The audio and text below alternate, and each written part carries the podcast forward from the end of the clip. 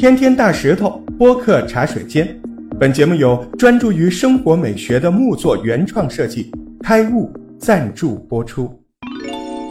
虽然这天只是彩排，但规模完全不输于任何正式演唱会。隔天六月二十四号晚间六点三十分，Michael 的车队又出现在了斯泰普斯中心。根据现场的一名魔术师的说法，当天 Michael 看上去非常正常，甚至还跟工作人员有说有笑。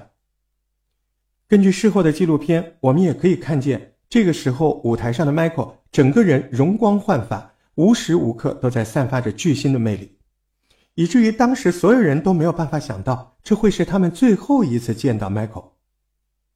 根据 Michael 贴身保镖的说法。六月二十四号的彩排，直到午夜过后才结束。当迈克的车队回到他的住所的时候，已经是二十五号的凌晨。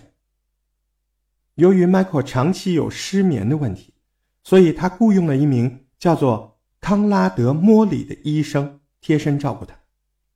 根据这个莫里医生的说法，六月二十五号凌晨，因为迈克怎么样也无法入睡，所以莫里医生按惯例。给了 Michael 几颗安眠药，外加帮他注射了液体的安眠剂。尽管如此，这样 Michael 还是睡不着。于是，在他的要求之下，莫莉医生又帮他注射了两点五毫克的异丙酚。就是在这次注射之后，Michael 终于安静了下来。于是，莫莉医生就走出了房门，打了一通电话。没想到，就在这通电话后。打完电话，莫莉医生发现 Michael 没了呼吸。当时他立刻对 Michael 实施心肺复苏术，但急救了半天，Michael 都没有恢复生命迹象。这个时候，他感觉不对劲了。莫莉医生终于意识到他需要去寻求外界的帮助，这才呼喊了保安。就在 Michael 失去呼吸的第三十分钟，洛杉矶消防局接到了求救电话。在十二点二十一分的求救电话之后。急救人员仅仅花了五分钟就来到 Michael 的家，随后对他进行了四十二分钟的现场急救，但是 Michael 仍然是没有反应。下午的一点十四分迈克尔终于来到加州大学洛杉矶分校医疗中心，但是一切为时已晚。两点二十六分，医疗小组宣布迈克尔·杰克逊抢救无效身亡，享年五十岁。当媒体报道 Michael 死讯的那一刻，很多人都不敢相信。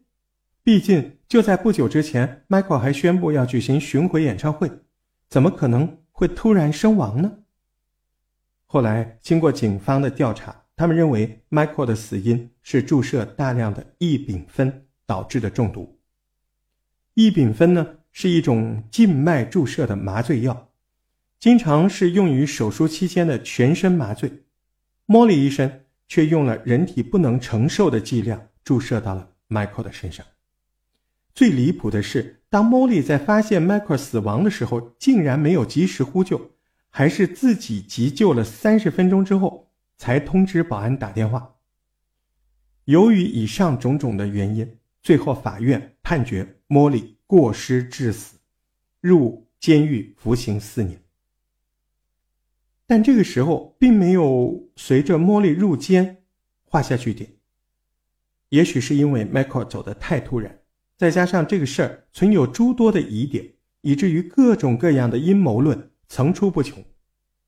有人认为 Michael 的死是经纪公司一手策划的，原因呢是当时 Michael 的负面新闻比较多，而且身体状况也不好，与其让他自然死亡，倒不如让他戏剧性的离开。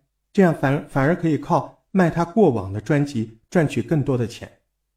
支持这一派理论的人甚至还提出，他说：“你看，一般演唱会都会拍摄艺人的幕后花絮，但是当年这个迈克的彩排，这个画面怎么样看也不像幕后花絮，这太高级了，反而像以专辑手法拍摄的纪录片。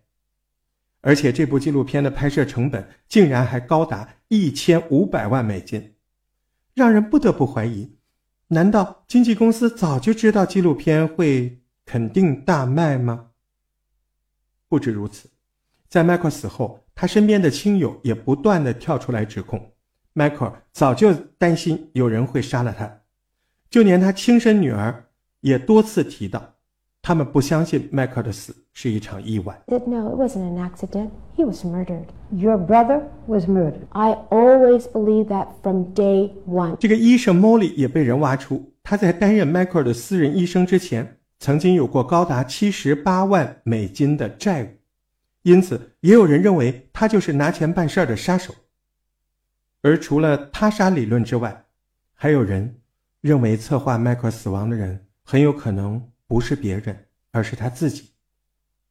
我们知道，迈克尔在人生最后的阶段过得并不顺遂，还因为一些诉讼官司欠下了一笔不小的债务，以至于有人提出，早就受够了大众监视的迈克尔很可能计划假死，离开公众的视野。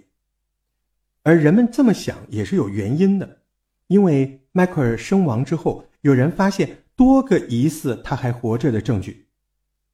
二零零九年八月二十六号，就是迈克尔死讯传出的两个月，有人就上传了一段标题为“迈克杰克逊还活着”的影片。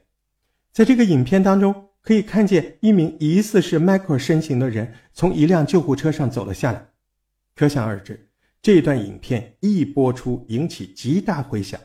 甚至在一天之内就突破了百万点击率。然而，就在这支影片几乎传遍美国之后，一家德国的广播公司 RTL 却出面表示，这是他们拍摄的影片，目的是要向大众证明，在网络上传播谣言有多么容易。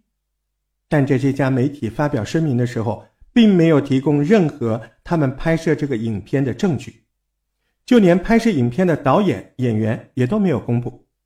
相反的是，反而是由网友发现影片中的救护车竟然与运送 Michael 遗体的那个救护车是同一辆。试问，一家德国的广播公司千里迢迢飞到美国，并且找到同一部救护车拍摄这个片子，这个几率有多高？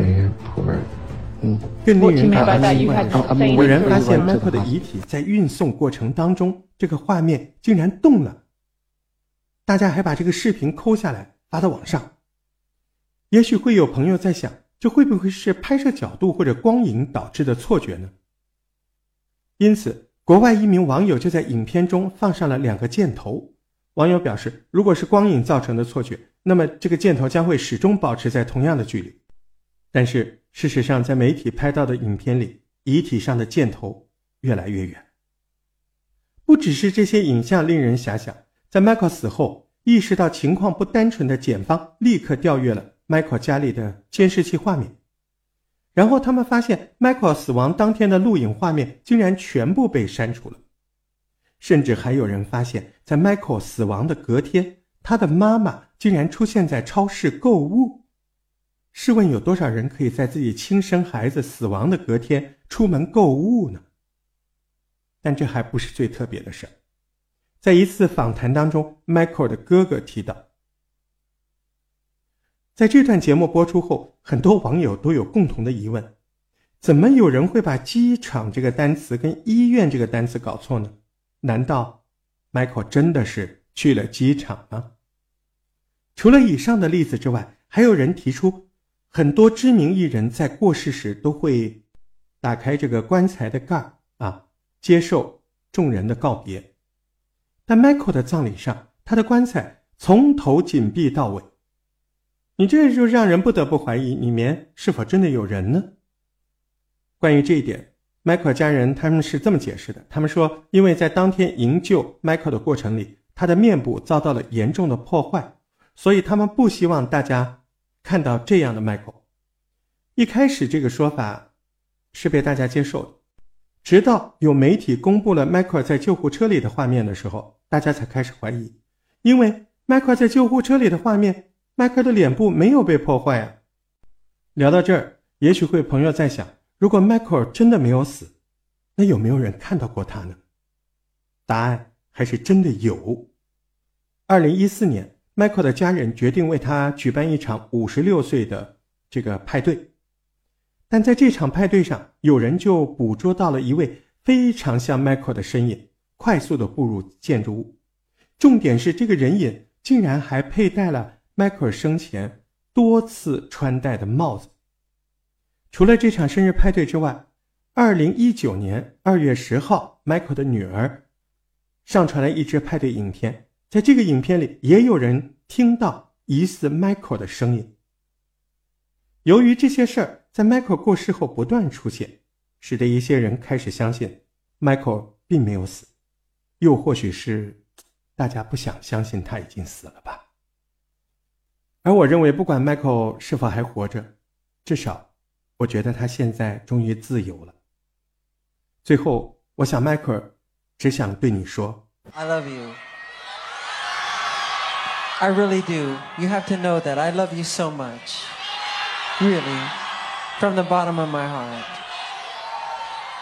This is it, and see you in July.”